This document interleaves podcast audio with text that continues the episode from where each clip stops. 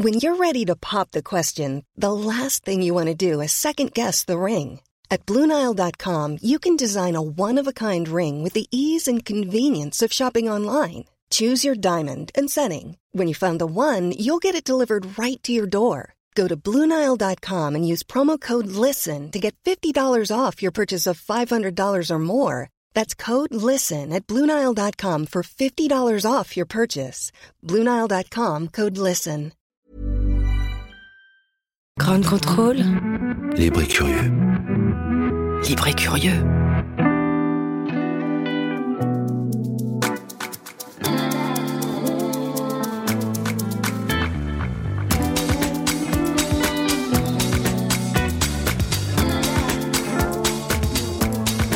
Buongiorno a tutti. Goedemiddag. Hola. Et bonjour à tous et bienvenue dans votre émission. Oui, c'est votre émission. L'Europe est une fête.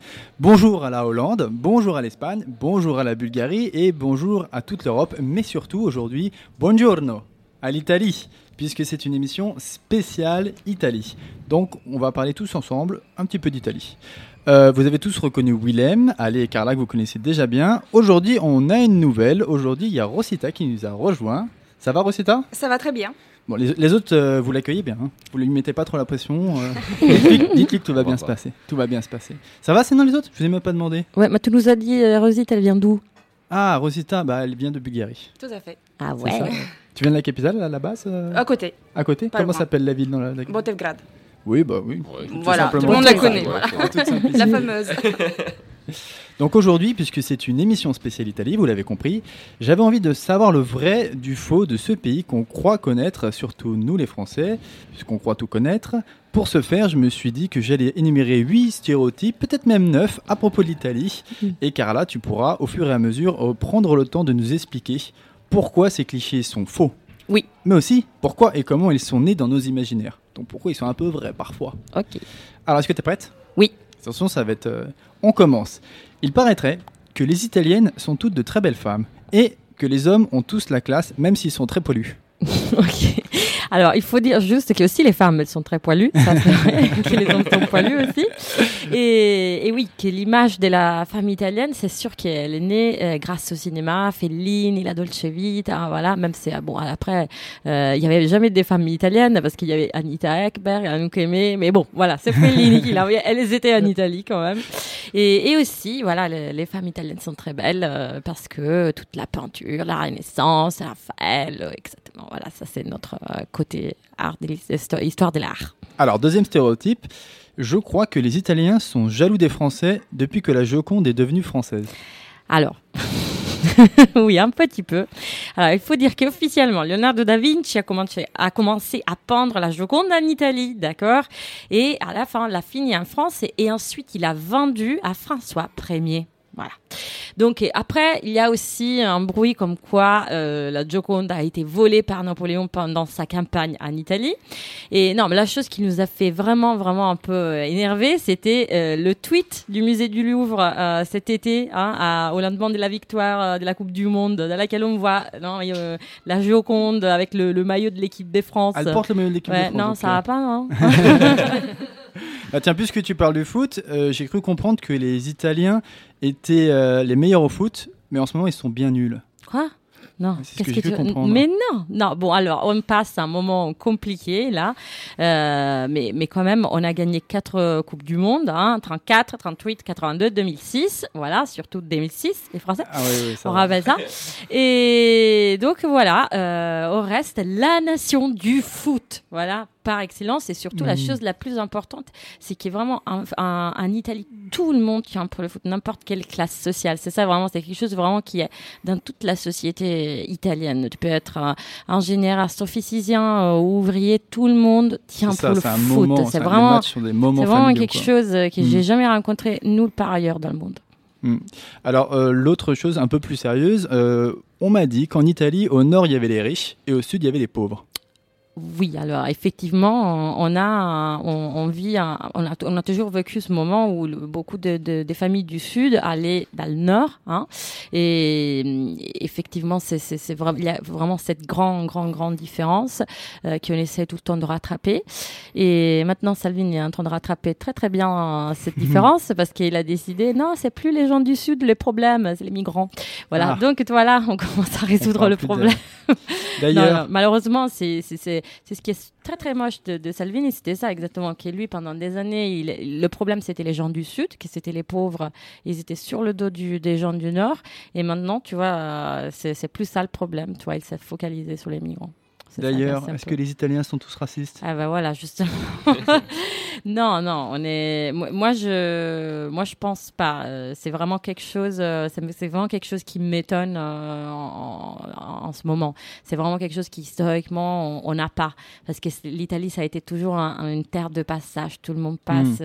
et, c'est très, très, très ouverte. Donc vraiment, pour ces extrémismes, il n'y a vraiment pas la place dans notre pays. Alors plus léger. Les Italiens mangent que des pâtes et des pastas. Des pâtes et des pastas, oui, bah c'est la même chose. Et, des pizzas toute la journée, même au goûter. Toute la, journée, toute la journée peut-être pas, mais bon, moi c'est vrai, aujourd'hui je fais la matriciana, la pasta la matriciana avant de venir ici. Ah, et, non, mais bon, après effectivement, il y a plein, plein d'autres plats, euh, je sais pas, les melanzane la parmigiana, euh, il y a aussi des trucs avec la viande, euh, voilà, c'est pas, c'est pas que les pâtes et la pizza, mais effectivement, on mange beaucoup de pasta et pizza, oui. Et alors, on m'a expliqué qu'en Italie, tout le monde était catholique. D'ailleurs, il y a des églises partout. Alors, c'est pas. Alors, effectivement, il y a énormément d'églises. Hein.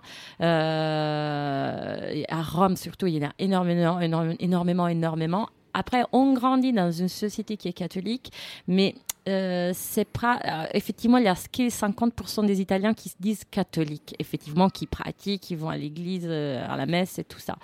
Et, en tout cas, voilà, c'est quelque chose qu'on on grandit dans une atmosphère très très catholique, ça c'est sûr. Et alors, l'Italie est un pays de vieux, c'est vrai? Oui, ah. effectivement, l'Italie a confirmé son statut de deuxième pays le plus vieux du monde, juste après le Japon tu vois. Euh, en fait, on a euh, 168 euh, personnes âgées pour 100 jeunes. Hein, et il y a une prévision des listats euh, qui est, on va avoir 265 je ne sais pas le dire, 265 personnes âgées pour 100 jeunes dans 20 ans. Ah, on, a vraiment, moi j'avais regardé aussi euh, que le nombre d'enfants par famille c'était 0,9. Voilà, voilà, donc vraiment on est en voie d'extinction. Sauvez-nous. Et euh, alors, euh, les Italiens sont des voleurs. C'est pour ça qu'ils ont créé la mafia, c'est ça? Non, c'est pas, c'est pas, c'est pas vraiment ça. Alors, euh, c'est, on peut pas, c'est vraiment très très long ça. La, mafia, dans tous les cas, existe. Hein. c'est vrai que c'est un mm. cliché qui, qui est vrai. Elle existe malheureusement beaucoup dans le sud, avec ces quatre grands mouvements Cosa Nostra, la Camorra, la Sacra Corona Unita, Andrangheta. Mais après, voilà, c'est, c'est une façon d'organiser la la, criminalité autour de la famille, hein, on va dire, ces familles qui ont le pouvoir, mais qui existent partout dans le monde, pas que, euh, pas que en Italie, hein, il y a la mafia russe aussi. Alors rien à voir, mais si les Italiens mettent beaucoup de parfum, c'est parce qu'ils ne prennent pas de douche. Non mais alors ça, vraiment, alors déjà c'est ce qu'on pense nous tous des Français parce que vous oh. avez vous avez pas de bidet et donc vous prenez euh, quand vous n'avez pas le temps de prendre douche, vous mettez un parfum. Oh, bah nature, quoi. bah, merci en tout cas, Carla, pour ces petits éclaircissements. On va aller euh, tout de suite avec euh, Willem en Hollande et voir euh, son point de vue, lui, sur l'Italie et ce qu'il a à nous raconter de l'Italie. Gli Olandesi, fratelli d'Italia. Buongiorno Casimiro. Wow. Moi qui n'ai connu toute ma vie que le ciel du Nord, je me transforme aujourd'hui en Guglielmo environ de bord pour rendre hommage à l'Italie et aussi un peu à Charles. Ah. Et soyons honnêtes, quel pays a mieux placé pour faire cela que les Pays-Bas? On peut beaucoup dire euh, des Hollandais, mais pas que nous avons le tempérament euh, méditerranéen. Donc je nous crois euh, le plus objectif pour analyser l'influence de la botte italienne. Et alors pourquoi tu veux rendre hommage tout particulièrement à l'Italie pour cette émission? Bah déjà parce que c'est le thème, hein.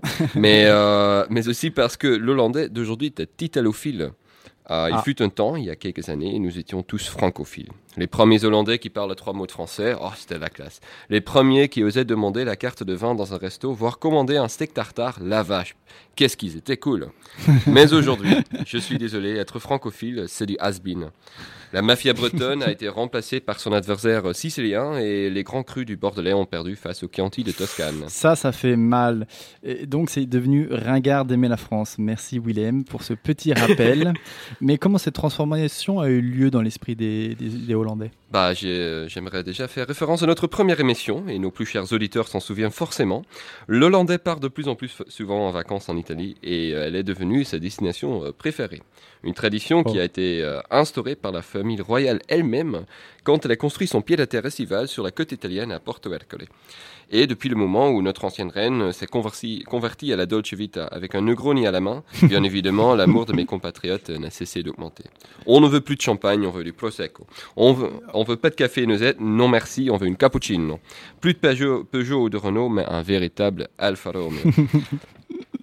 La France, c'est le pays des papis qui jouent à la pétanque. L'Italie, c'est le oh. pays de beaux gosses qui jouent au calcio et les belles femmes qui portent les grandes marques venant des plus célèbres boutiques de Milan. Les Hollandais veulent être comme ça aussi. Sauf. Ah, j'entends un petit bémol, enfin, dans cette histoire d'amour. Ouais, il faut le dire, on vous a mis mal, cher Carla. Pour en donner que quelques exemples, comme les Français, on pense que l'œuf est facultatif dans la pasta carbonara. on pense qu'il est tout à fait autorisé de boire du lait dans son café après 11h du matin et que gnocchi se prononce comme gnocchi. Mamma mia Et en effet, ça ne s'arrête pas là. Il y a quelques années, petite anecdote, moi, avant de devenir un grand chroniqueur euh, d'Europe est une fête, je travaillais dans un petit restaurant. Un jour, en septembre, au moment où tout le monde était plus ou moins rentré de vacances, je servais un verre de Prosecco à un couple qui venait de passer quelques semaines en Italie. Après, après avoir étudié la carte, ils étaient prêts à commander et monsieur voulait un carpaccio comme entrée et une entrecôte comme plat. Je lui demandais ses préférences de cuisson pour le bœuf et il me répondit bien cuit, s'il vous plaît, car j'aime pas la viande crue. L'amour, même pour un pays, passe par le ventre, peut-on dire.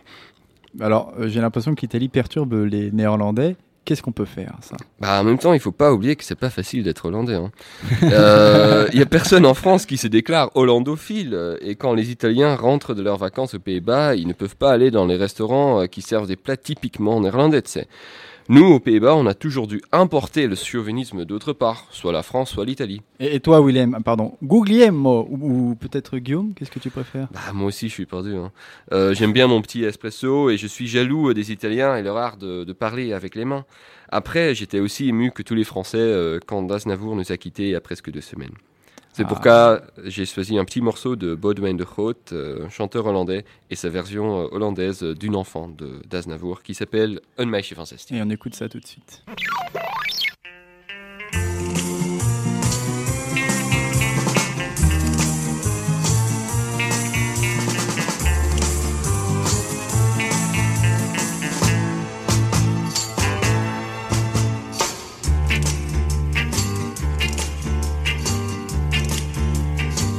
Ze woonde in een villa-wijk, haar ouders waren stinkend rijk.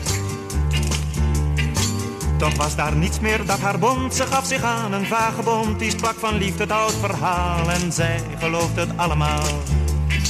Zo ging ze weg, ze nam niets mee, alleen haar jeugd en het idee dat hij haar man was, zij zijn vrouw. En het altijd zo blijven zou.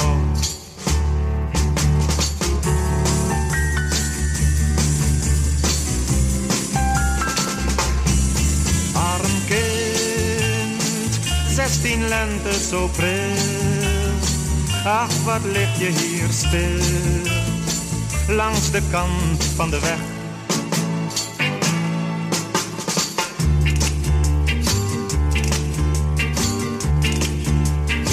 Ze trokken voort van stad tot stad omdat hij ruimte nodig had. Het zwerversleven was te zwaar, niet voor een kind van 16 jaar. Haar liefde was haar levenslot, ze ging haar langzaam aan kapot. Ze kon de hartstocht niet weerstaan, moest tot het einde verder gaan. Ze was geen kind, maar ook geen vrouw. En wist niet wat er komen zou.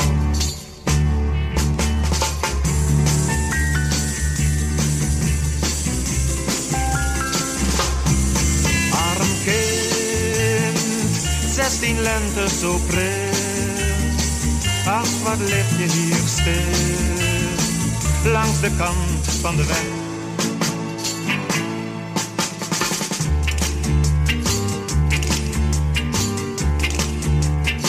Ze werd vermoeid, zag bleek en vaal, verloor haar jeugd, haar ideaal. Alleen haar liefde bleef bestaan, toen ging hij weg bij haar vandaan. Toch had ze kunnen weten dat hij niet genoeg aan liefde had. Dat op een dag hij weg zou zijn en zij alleen met spijt en pijn dat hij zo lang een meisje had. Als stormwind speelt met een enkel blad.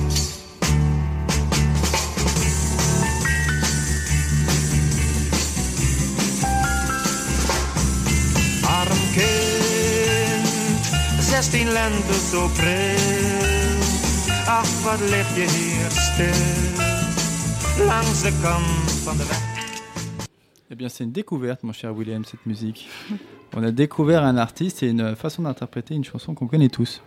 Plus- Ah, on m'entendait pas Je vais répéter. Eh bien, c'est une découverte, mon cher William. Alors, les autres, je me tourne vers vous pour euh, savoir euh, si euh, vous aussi vous vous sentez italophile dans vos pays. Est-ce que vous avez l'impression qu'il y a une vague d'italophilie partout en Europe?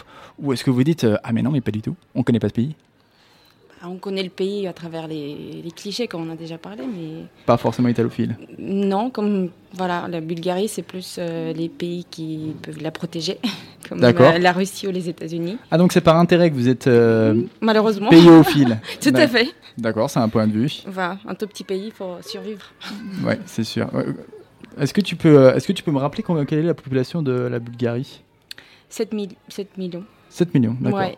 Ok, oui, en effet, c'est un petit pays. Voilà. Et euh, donc, euh, et en Espagne, il n'y a pas forcément d'italophilie, tu le sens pas forcément? Non, je ne pense pas. Par contre, il y a beaucoup d'influence euh, de la nourriture euh, et de la chanson aussi italienne. Ouais. Et, mais je pense qu'il n'y a pas des, forcément ça. Par contre, je pense que dans les années 90, on a eu un peu de ça avec la culture des États-Unis, parce que c'est comme quand tous les produits américains sont entrés en Espagne. Et du coup, je pense que c'était cool de s'habiller à l'américaine. Mais plus maintenant, je pense. Ça y est, c'est fini l'américanophilie Ouais. en Espagne. Ok. euh, je voulais... Italie aussi, on n'est pas italophile, hein, en tout cas. Ah oui, vous n'êtes pas italophile, vous aimez plus votre pays. Qu'est-ce qui se passe on devient italophile quand on sort, euh, quand, on, quand on migre, voilà, quand on est à l'étranger, on devient très très fier du pays. Mais quand on est à l'étranger, on est très francophile, euh, américanophile. euh, très, on a vraiment un vrai mot, c'est estérophile. On, aime tout ce qui est, vient de l'étranger. Et comment tu dis? Estérophilo Estérophile. D'accord. Alors, est-ce que vous êtes estérophilo chez vous aussi? En Hollande, vous êtes Bah, Oui, euh, c'est. euh, Vraiment, vous êtes des vrais estérophiles. C'est ça. ouais. tout, ce qui, tout ce qui vient d'autre part, c'est mieux. D'accord. Euh, vous avez d'autres réactions par rapport à tout ça ou euh, on va tout de suite lancer euh, notre cher Allé et euh, son aller-retour italo-espagnol?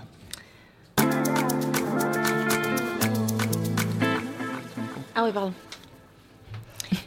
Bon, alors, puisque cette semaine, il s'agit d'une émission spéciale sur l'Italie, j'ai décidé de vous parler d'une chanteuse, actrice et présentatrice italienne qui a éteint un très grand succès aussi bien en Italie qu'en Espagne à partir des années 70, Rafaela Carrà. Ah Il y en a une qui réagit là dans le studio. Et donc d'où vient Raffaella Cara Alors, Rafaela, elle est née à Bologne en 1943.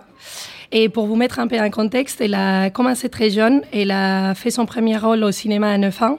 Et après, dans les années 60, elle est partie à Hollywood pour euh, tenter sa chance.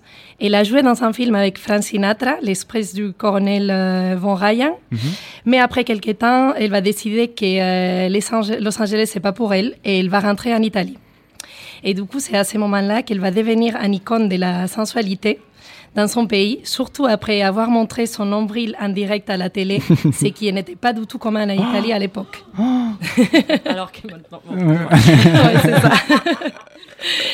et, et en fait, il y a même les papes qui, euh, qui va censurer plus tard un de ses, dans ses chansons qui s'appelle les Tuca Tuca à cause de son caractère obscène. Donc c'est devenu le nombril le plus célèbre d'Italie. Mais en Espagne, comment elle est devenue célèbre alors?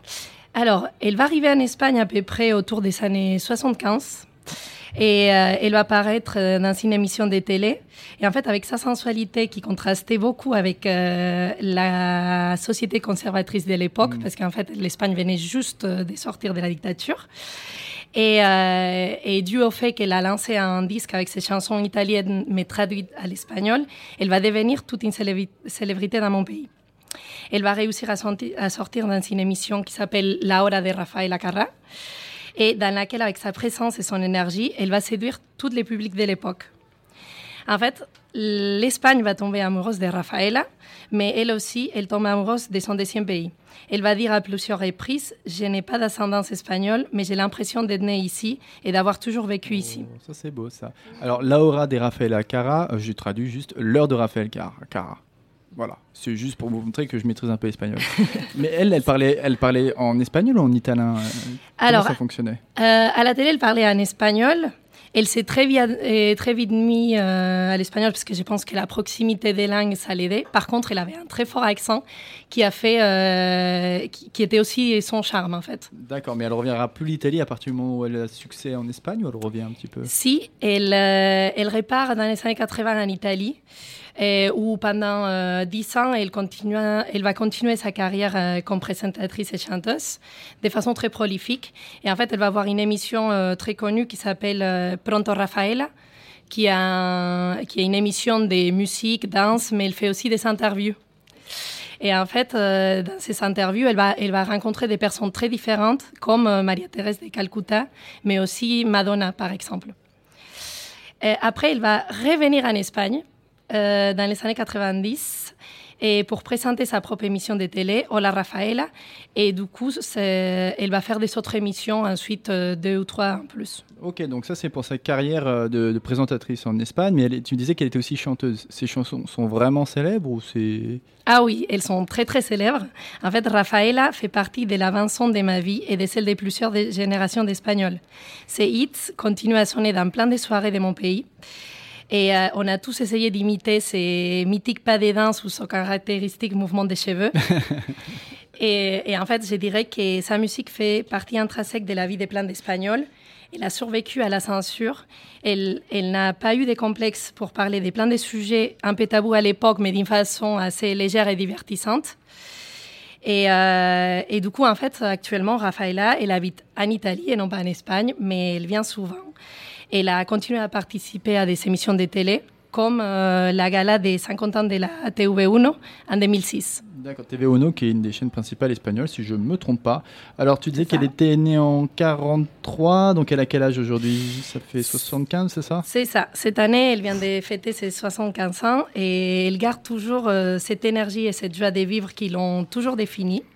Et du coup, j'aimerais bien vous laisser avec une de ses chansons la plus connues, qui nous a fait beaucoup danser dans les réveillons de fin d'année. Elle s'appelle Hay que venir al sur. Alors, juste avant de lancer la musique, euh, elle a 75 ans, elle monte toujours son nombril?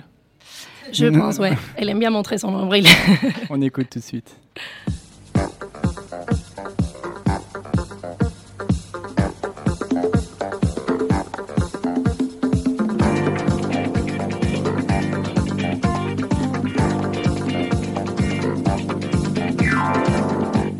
Si acaso se acaba el mundo, todo el tiempo he de aprovechar. Corazón de vagabundo, voy buscando mi libertad. He viajado por la tierra y me he dado cuenta de que donde no hay odio ni guerra, el amor se convierte en rey. Tuve muchas experiencias y he llegado a la conclusión que perdida la inocencia, en el sur se pasa mejor. Para hacer bien el amor hay que venir al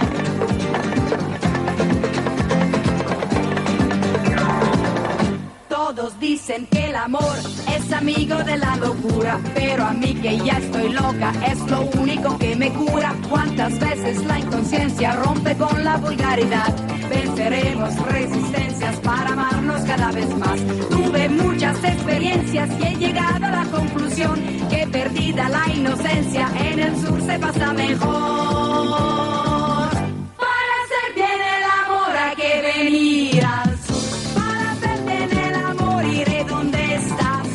Sin amantes, ¿quién se puede consolar? Sin amantes, esta vida es infernal. Para hacer bien el amor hay que venir al sur. Non mais j'adore, j'adore. Ah oui, t'as l'air d'apprécier, oui. Oui, non, mais attendez, parce que Raphaël Acara, déjà, c'est, c'est vraiment un, un morceau de, de mon enfance. Ça, évidemment, on a grandi en regardant Fantastico à la télé et elle était là tout le temps. Alors, il faut dire que voilà, pour qui ne l'a jamais vue, peut-être on s'imagine la typique femme italienne. En fait, elle est blonde, tu vois, elle a Mhm. son carré blond, comme ça, en platinum, un peu. On sort euh, du comme- cliché complet, quoi. Ouais, un peu comme France Gall, un petit peu, voilà, Mhm. comme style. Donc euh, rien à voir hein, avec, euh, on va dire, la typique euh, femme italienne, je crois qu'on on peut s'imaginer. Et, et, et voilà, c'est elle euh, vraiment qui a commencé cette tradition de traduire les chansons italiennes dans les- en espagnol, Mhm. euh, parce que ça, ça ouvre tout un autre marché aussi en Amérique du Sud.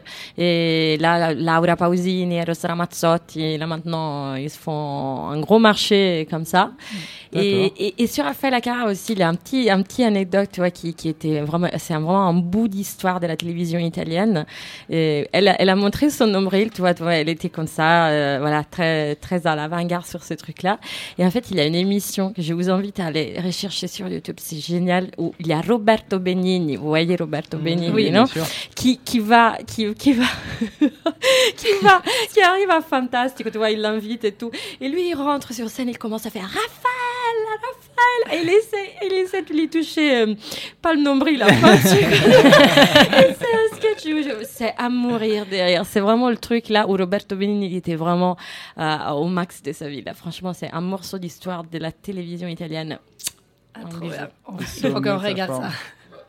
Et du coup, allez, tu m'expliquais euh, que. Oui, non, c'est ce que tu disais par rapport au tube que tout le monde essaie de mettre de l'italien dans ses chansons espagnoles C'est ça. pour faire comme- de Raphaël Acara. Ouais, c'est ça. Comme euh, Carla elle disait, bah, nous, euh, Laura Pausini, Eros Ramazzotti, c'était euh, quand j'étais petite, ça sonnait partout. Et en fait, on a même eu un chanteur espagnol qui s'appelle Sergio Dalma, qui en fait imitait l'accent italien en espagnol parce que c'était cool, ça vendait, c'était intéressant. Je C'était sais pas, pas. du- c'était pas du tout ironique, il le faisait vraiment. Ah non, parce non, qu'il non, non, parlait- hyper sérieusement. Ouais. D'accord, ok.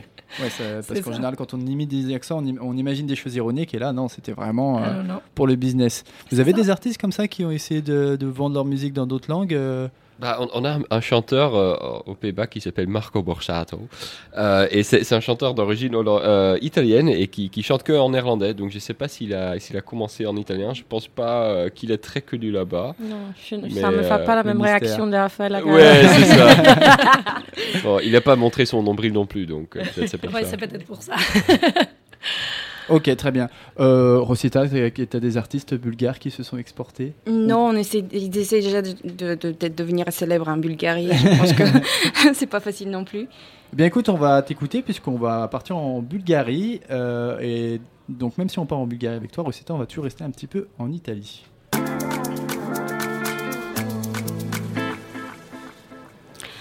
Alors, en réfléchissant sur la question d'Italie, je me suis rappelé le moment quand cet été, mon ami est descendu dans la cuisine chez mes parents pour le petit déjeuner. Et ma mère avait préparé des macaronis au four. C'est une sorte de gratin sucré avec du lait et des œufs. Carla qui commence à ses essences. Moi, j'étais tellement heureuse que ça me rappelle en fait mon enfance. Ce n'était pas le cas de mon ami qui vient de la France et pour qui les macaronis étaient euh, bolognaises, carbonara, vous connaissez. Il était même plus surpris quand je lui ai dit, pour moi, les macaronis, ça, ça se mangeait sucré avec deux feta dessus. Euh, alors, pour- voilà pour moi, c'est l'Italie, euh, les macaronis sucrés. Voilà. et ça m'a pris du temps et des efforts pour accepter mes spaghettis avec la sauce bolognaise. D'accord, mais t'as fini par accepter finalement. Et pour toi, l'Italie, c'est que ça ou Pour moi, en fait, c'était- ce qu'on parlait, c'était surtout des clichés parce que je ne la connaissais pas vraiment euh, comme pays. Je ne suis jamais allée avant de, d'arriver à un certain âge. Euh, c'était les pizzas, les gens qui parlent fort, euh, évitent euh, bah, la botte sur, le, sur la carte du monde. Oui, c'est ça. voilà, et alors je me suis posé la question, et qu'est-ce que la Bulgarie pour les Italiens? Et alors, pour, en quoi les Bulgares et les Italiens sont liés finalement? Bah, Imaginez-vous qu'une partie des Italiens, c'est peut-être des Bulgares. Oh, ah, pas mal. Mais avant ça, je vais raconter en fait une petite légende que tout le monde connaît, tous les Bulgares connaissent. Excusez-moi, pas tout le monde. Euh, dans le 7e siècle de, bah, de, de, de, notre temps, euh, un Koubrat régnait au nord de la mer Noire. Euh, et sur son lit de mort, il appelle ses cinq fils, leur donne un faisceau de, de flèches et les demande d'essayer de les casser en deux. Un mhm. après l'autre, ils n'arrivent pas. Alors leur père prend les flèches une par une et les casse. Et à la fin, il finit par ces mots Si vous restez ensemble, personne ne peut vous battre. Mais bien sûr, les enfants, ils n'écoutent jamais leurs parents. Alors, d'après les historiens, ils, se séparent les cinq dans les cinq côtés du monde. Et euh, un d'eux, euh, en fait, il va dans le territoire sous le Danube, il crée la Bulgarie d'aujourd'hui. Et un de ses frères, il va s'installer dans le sud d'Italie et euh, dans le duché de Bénévent.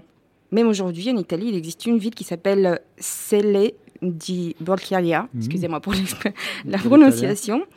Et euh, je ne pense pas que c'est une coïncidence. D'accord. Et donc, euh, tu me racontais que les Bulgares avaient l'art de, créer des liens avec tous les pays. Tout à fait. On trouve des, origines bulgares partout, dans tout le monde, dans tout ce qui est créé. même on a trouvé dans, des origines bulgares dans Mark Zuckerberg. Ah d'accord, Mark Zuckerberg est donc bulgare, Facebook est donc bulgare, Ah bah oui, oui. ça se tient. Voilà, et tout ça pour finir euh, par vous parler d'une chanteuse opéra qui est née bulgare et devenue italienne.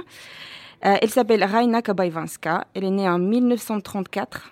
Elle étudie en conservatoire, Conservatoire. Conservatoire de musique de Sofia. Elle fait ses débuts à la Scala de Milan en 1961 dans le rôle d'Agnès dans Béatrice di Tenda. Dès lors, elle est invitée sur toutes les grandes scènes lyriques d'Italie et ensuite par tout le monde.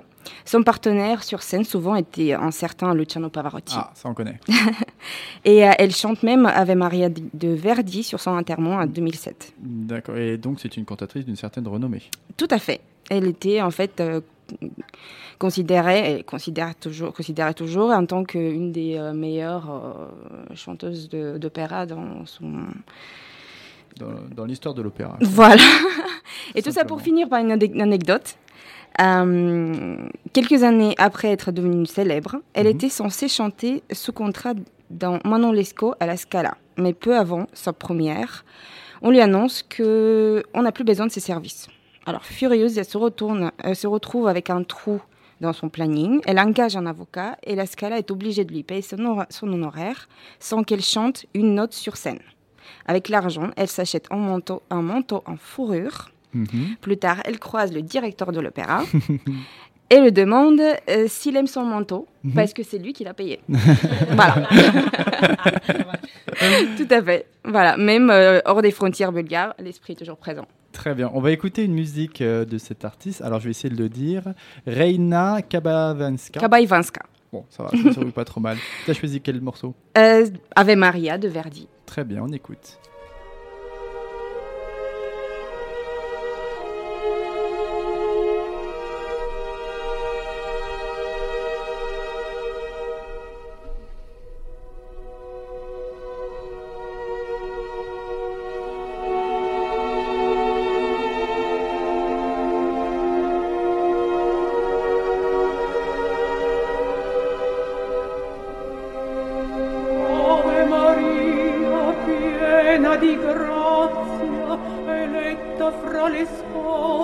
vergini sei tu, sia benedetto il frutto, o benedetta di tue materne viscere.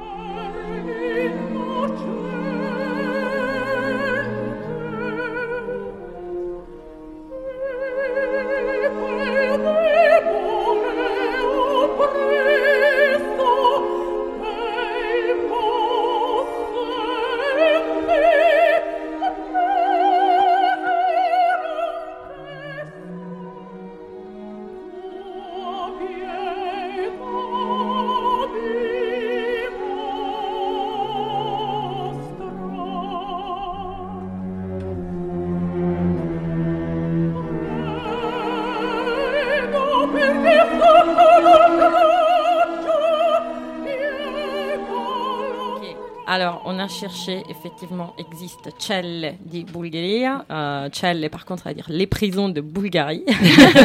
Mais effectivement, on a googlisé et c'est vrai que c'était un village euh, qui est fondé par, par des Bulgares. Ah bah voilà, je vous ai pas menti. Et donc, tu avais une anecdote à propos de ce village? Euh, en fait, ils ont euh, créé un monument, ils ont fait un monument qui représente justement le fils qui bulgare, Mhm. qui euh, qui a fondé euh, cette partie de l'Italie. Est-ce que. Alors, moi, j'avais une autre question, euh, excuse-moi, par rapport au fait que tu avais l'impression qu'il y avait de la Bulgarie un peu partout dans le monde. Oui. Est-ce que vous aussi, dans vos pays, on essaie de trouver des points communs? Et il y a des légendes qui se créent dans tous les pays du monde. On se dit, ah, regardez, il y a un vélo, c'est un vélo hollandais. là, je suis, là, je suis dans un gros cliché. Ou euh, est-ce que c'est des choses qui, qui sont présentes ou Pas forcément du tout, pas besoin. euh? Si là, je vous vois chercher, chercher. Mm. Vous allez chercher, vous allez prendre le temps de chercher. Nous, on va tout de suite écouter euh, Carla pour célébrer l'Italie.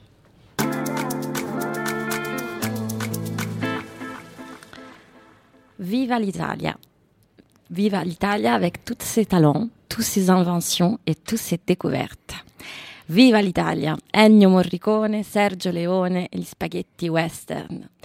Viva l'Italia, les notes pour faire la musique et le piano. Viva l'Italia avec Fellini, Roberto Benigni, Massimo Troisi et Gianmaria Volonté. Viva l'Italia, Ettore Scola et une journée particulière. Viva l'Italia et tous les artistes expatriés, tous les chercheurs expatriés, Marco Polo et tous les voyageurs. Viva l'Italia, sa poésie avec Dante Alighieri, Cello d'Alcamo, Salvatore Quasimodo, Italo Calvino, Henri De Luca et tous ceux que je n'ai pas le temps de citer. Viva Cristoforo Colombo qui a découvert l'Amérique. Viva l'Italia et l'amore appassionato et Matteo Realdo Colombo qui a découvert le clitoris. Il l'appelait l'amour ou la douceur de la femme. Ah, Viva l'Italia et sa nourriture. Bien sûr, la pasta, la pizza, la mozzarella, i pomodori e il basilico. Viva l'Italia, Procopio, il gelato e il tiramisù. Viva l'Italia, Meucci et Marconi, la radio et le téléphone. Viva l'Italia, la cafetière, évidemment, et l'ordinateur. Oui, le premier ordinateur portable, le programme 101 de Monsieur Olivetti, qui a permis le premier voyage de l'homme sur la Lune. Viva l'Italia, la Fiat, la 500 et le jacuzzi. Viva l'Italia, le design e Perinfarina. Et viva la mode, Giorgio Armani, Versace et Valentino. Viva l'Italia, ces petits villages avec les Vespa et les Ape et son gay bordel dans les rues. Viva l'Italia, ses sourires, ses îles sauvages, ses forêts, ses Alpes et ses collines. Viva l'Italia, les arènes et les théâtres à l'italienne. Viva l'Italia et cette langue italienne qui personne ne parle vraiment. Viva l'Italia et ces dialectes qui s'étendent comme un filet sur toute la Méditerranée. Viva l'Italia avec Rome et sa beauté. Elle est belle, Rome, comme une maman qui nous berce. Viva l'Italia et Venise, qu'il va falloir protéger de tous les navires des croisières. Viva l'Italia et tout son sud qu'on doit libérer de toute forme de mafia, de camorra, d'andrangheta, de Sacra Corona Unita, etc., etc. Viva l'Italia et ses ports et ses aéroports qu'on va laisser bien sûr ouverts à toute l'humanité. Vive l'Ita- Viva l'Italia, croisement de peuples. L'Italia saracène, arabe, normande, espagnole, autrichienne, allemande, albanaise, grecque, français, bulgare, anglaise, américaine, hollandaise, espagnole, j'ai déjà dit. Viva l'Italia, qui héberge le pape et ses églises. hein, et ce sera bien s'ils vont payer les impôts sur toutes leurs possessions un jour. Merci. Viva l'Italia, qu'il va falloir protéger de toute forme d'extrémisme. Viva l'Italia, qui est un jeune pays. 150 ans qu'on est unis sous le même drapeau, une éternité qu'on n'arrête pas d'écrire l'histoire. Viva l'Italia et tout ce que j'ai oublié. Viva l'Italia et les Italiens partout dans le monde, éparpillés sur la terre, comme du persil sur un risotto. Bon. Viva l'Italia Et donc pour ponctuer tout ça, tu as une musique à nous faire écouter. Oui, qui s'appelle Viva l'Italia di Francesco De Gregori. Viva l'Italia.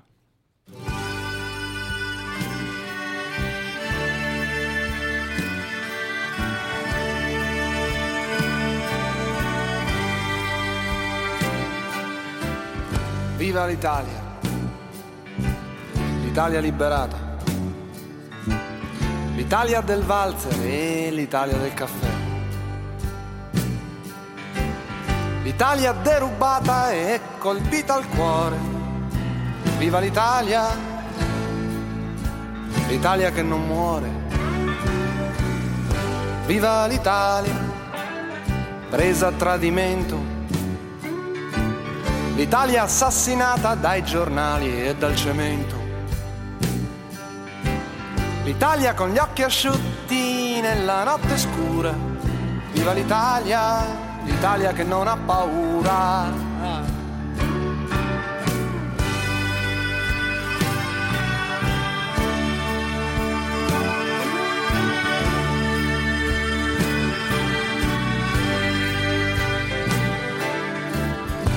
Viva l'Italia, l'Italia che è in mezzo al mare,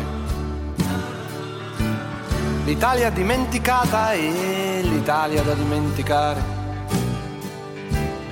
l'Italia metà giardino e metà galera, viva l'Italia, l'Italia tutta intera,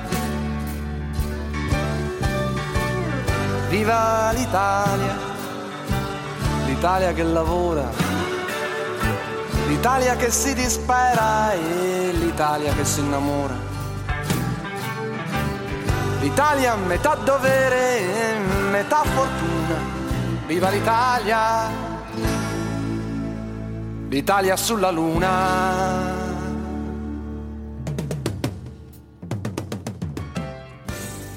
Viva l'Italia Viva l'Italia C'est ça. Bah écoutez, puisque l'émission touche à sa fin, je voulais vous remercier à tous.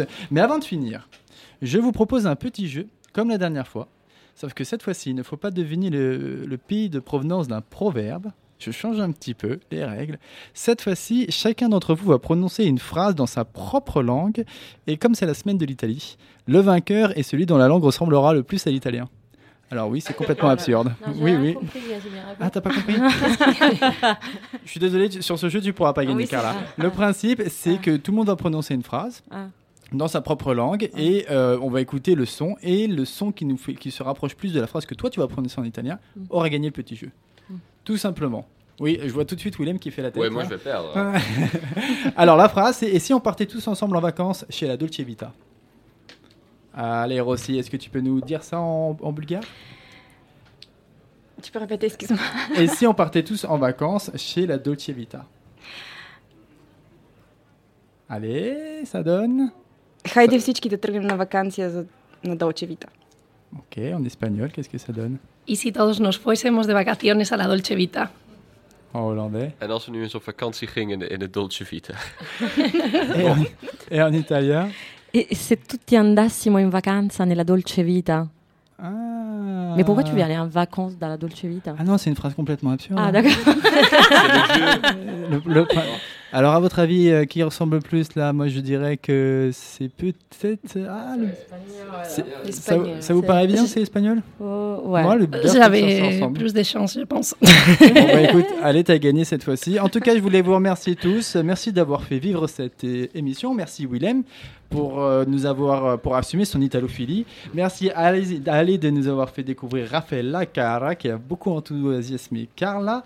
Euh, car aussi, euh, merci à Rossi pour cette première chronique. Merci à Carla de nous avoir fait découvrir un petit peu d'Italie aujourd'hui. Merci à Radio Grande Contrôle d'accueillir l'émission. Merci à Mafé, merci à Mathilde et Félix. Et merci à toutes les personnes qui nous ont écoutés aujourd'hui. On leur fait des petits coucous. Voilà. merci à tous. Et puis on se dit au revoir dans toutes les langues. 1, 2, 3. Au revoir. À la prochaine. Salut.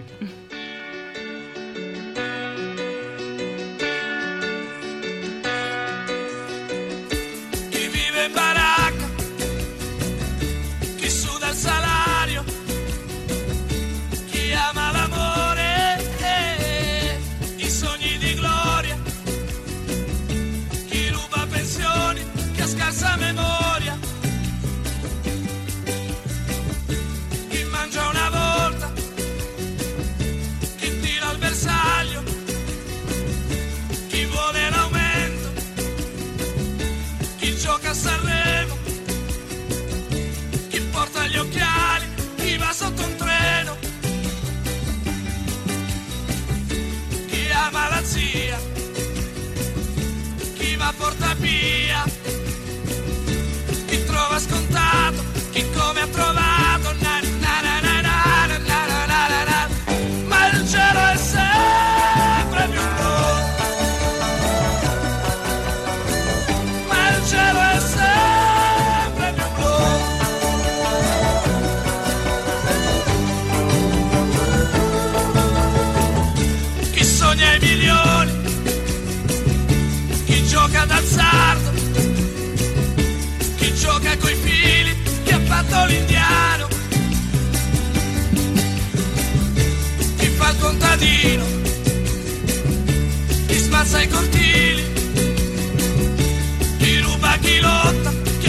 na, na, na, na, na, na, na, na, è sempre più blu. Grand contrôle. Libre et curieux. Libre et curieux. Hey, it's Danny Pellegrino from Everything Iconic. Ready to upgrade your style game without blowing your budget? Check out Quince. They've got all the good stuff shirts and polos, activewear, and fine leather goods, all at 50 to 80% less than other high end brands. And the best part? They're all about safe, ethical, and responsible manufacturing. Get that luxury vibe without the luxury price tag. Hit up quince.com slash upgrade for free shipping and 365 day returns on your next order. That's quince.com slash upgrade.